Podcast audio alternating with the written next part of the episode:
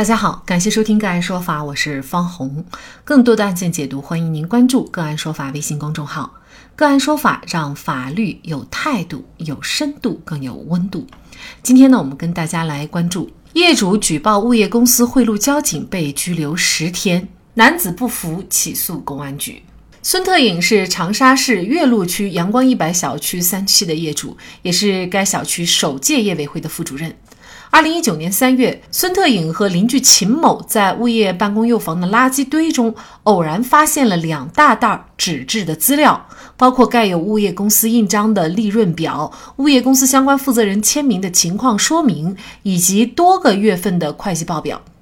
二人还发现，其中一份纸质资料涉及物业公司疑似动用地库维修基金，花两万元请交警到小区周边道路超车牌的内容。该份标题为《关于促进地库销售事宜的行政工作呈报单原件》显示，二零一八年七月二十五号，长沙项目物业龙某向公司提交申请，为了促进小区地库车位的销售，现与区交警中队沟通，对周边后湖路等道路进行停车管理，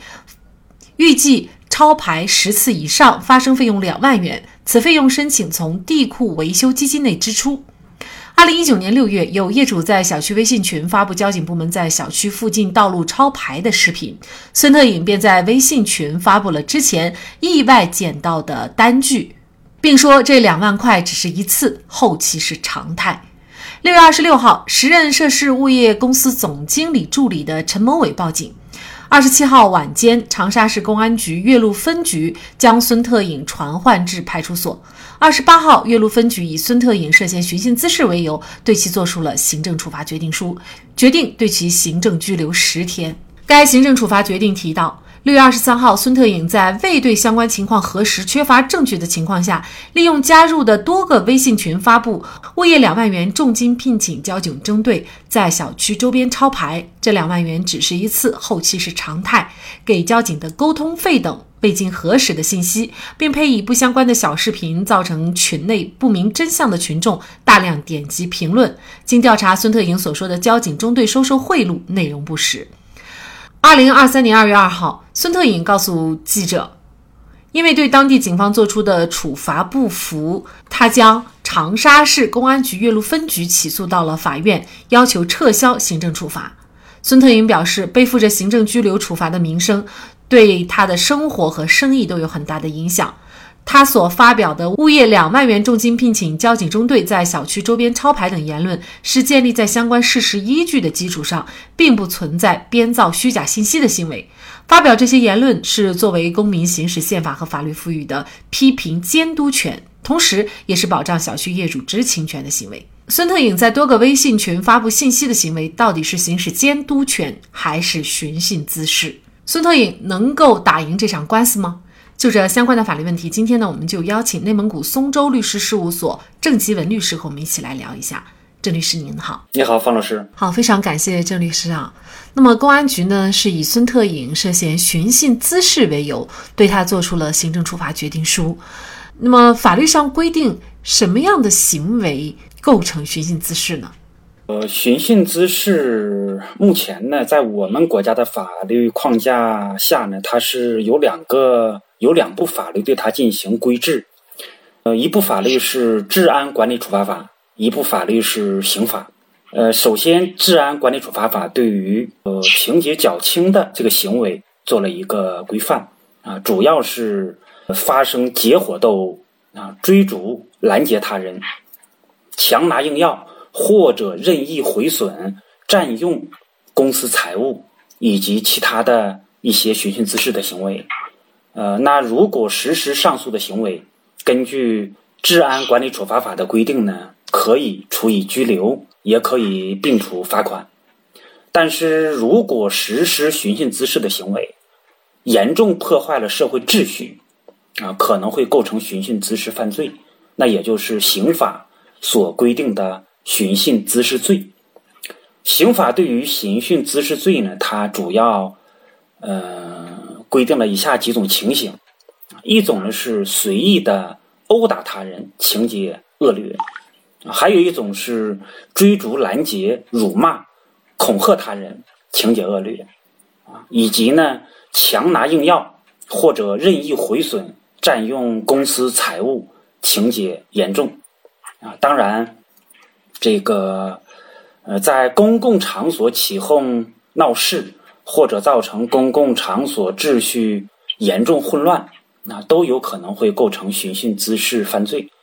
那孙特颖的行为啊，其实跟您刚才所列举的这些寻衅滋事的行为啊，都不太一样。那么刚才您也说到，在行政违法的寻衅滋事行为当中啊，有一条就是其他的寻衅滋事行为。那么这个其他的是不是包含就非常广泛了呢？其他的行为，这也是目前法律人和学者那一致呃认为寻衅滋事属于口袋罪的一个主要的理由。其他的寻衅滋事行为，那这个界限就不太清楚，边界比较模糊，那就很难做出准确的认定啊。所以目前呢，呃，在学界和法律人的这个建议下呢，就是呼吁呢国家。取消啊，废止这个寻衅滋事这个罪名和这个行为。那我们来看孙特颖的这个行为哈，他是在多个微信群发布啊相关的信息。在我们看来呢，可能这个信息就是作为一名业主行使自己的监督权或者是维护自己权利的一种表现。但是呢，这种行为却被公安机关认定为寻衅滋事，您怎么看呢？我个人认为，孙特影实施的它是一个监督权，啊，所谓的监督权，它是宪法赋予公民监督国家机关及其工作人员活动的权利。呃，根据相关的法律规定啊和司法的实务呢，监督权主要包括批评权、啊建议权、申诉权、控告权，还有检举权。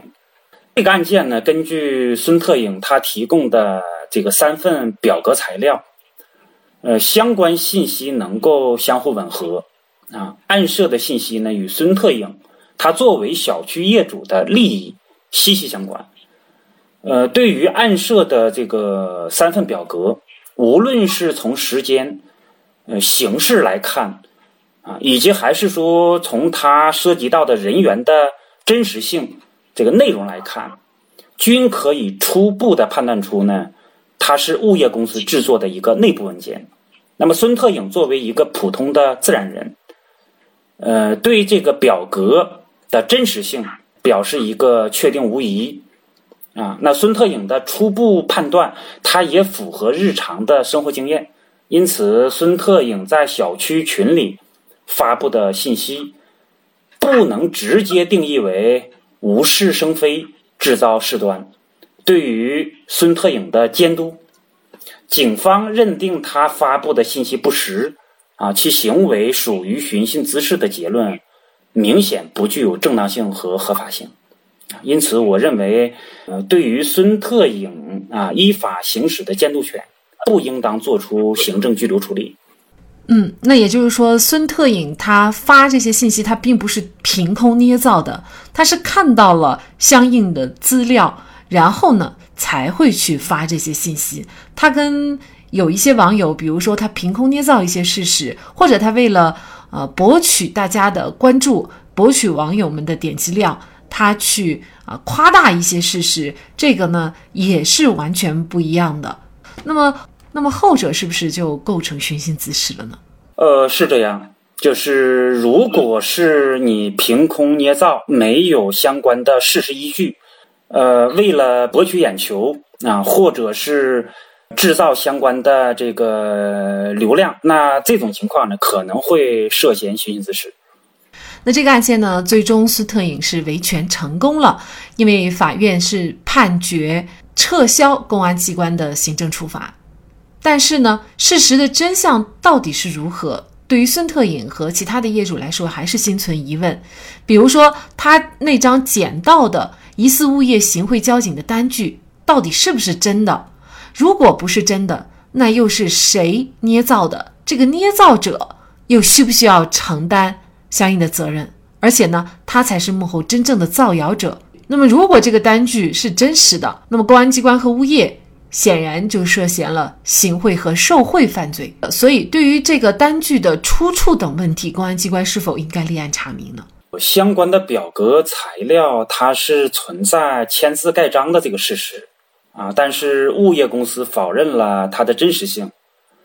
呃，如果孙特颖他呃这个提交这个材料啊，确实是在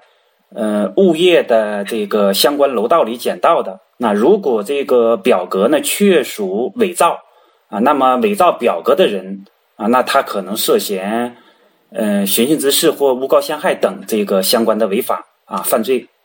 啊，但是孙特颖判断呢，他存在一个真实的签字盖章的这个行为。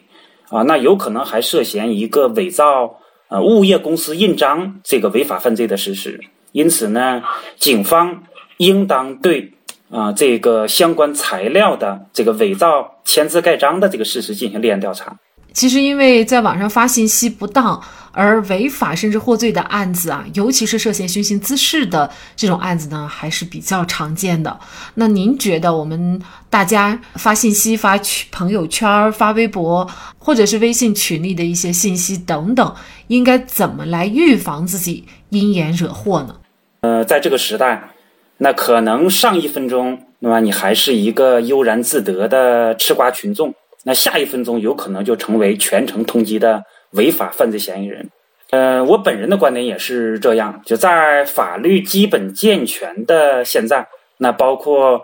呃寻衅滋事罪等在内的这个口袋罪啊，应当予以废除。在目前寻衅滋事没有废除的前提和背景下呢，啊，首先啊，不要在大街上、公共场所当众的骂街。你骂某个地方的人是傻瓜啊，比方说骂东北人、骂河南人、骂北京人啊。我记得几年前在北京丰台呃右安门大街啊，有一个司机，他驾驶机动车进入了啊就非机动车道啊，当时与一个骑电动车的人发生了纠纷啊，他呢当众这个辱骂了北京人啊，骂北京是傻这个傻叉，那么。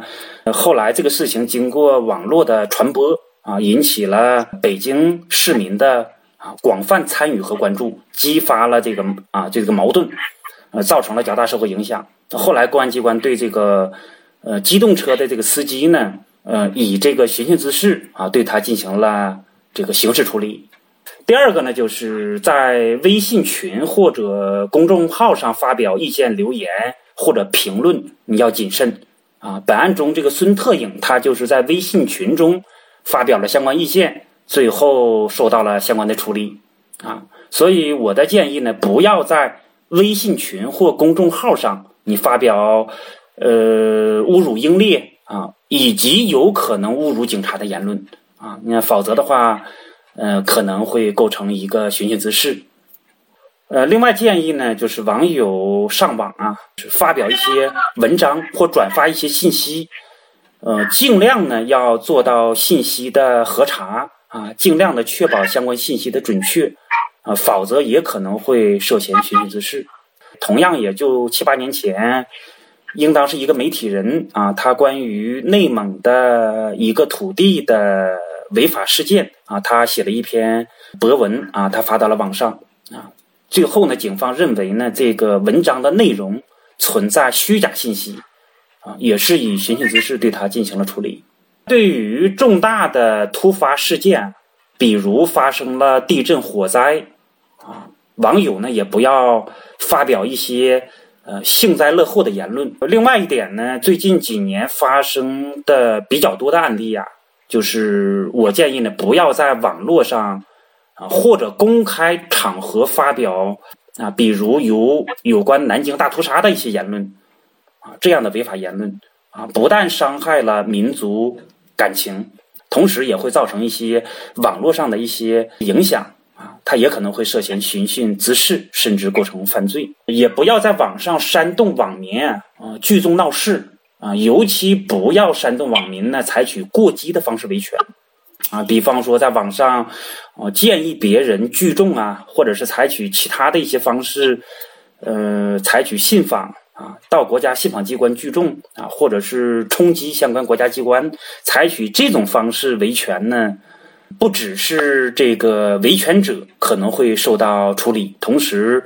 呃，在网上煽动或教唆的人啊，他也可能会构成相关的啊违法犯罪。你也不要因为失恋或者这个关系紧张啊啊个人恩怨呐等，在网上对他人实施一些侮辱、诽谤的一些言辞。如果查证属实，那么轻者可能会违反了治安管理处罚法啊，严重的话可能会构成刑事犯罪。另外就是，就是你不能为了博取别人的同情啊，或者吸引眼球啊，你编造一些虚假的信息，比方说在网上卖惨呐，你或者是呃杜撰啊，这个编撰了一些事件啊，这样的话。嗯，严重的也可能会涉嫌寻衅滋事，所以对于这个建议和忠告呢，那就不胜枚举，举也举不完，因为它的边界呀，它的界限比较模糊。嗯，那还是要谨言慎行。长沙铁路运输法院最终作出判决，撤销长沙市公安局岳麓分局对孙特颖作出的处罚决定，并判令岳麓分局向孙特颖支付侵犯人身自由权的赔偿金四千多元。在人人都有麦克风的时代，对权力运行确实是可以进行无处不在、无所不包的关注，促进官员谨慎用权、约束言行。而举报人遭受打击报复的事情也并不鲜见。二零一零年，《法制日报》就引述最高人民检察院材料称，当时有百分之七十的举报人遭到过不同程度的报复打击，其中有的受到单位排挤，有的受到心理伤害，有的仕途受阻，有的被跨省、被精神病。《人民日报》曾发文指出，举报人被反噬，不仅让好人受伤，让正义蒙尘，也严重损害了公民对公权力机关的信任。同时，对于为非作歹、违法乱纪的那些人而言，也意味着无底线的宽纵；而那些伤害举报人的人、泄露信息的人，即便最后受到惩处，但伤害已经无可挽回。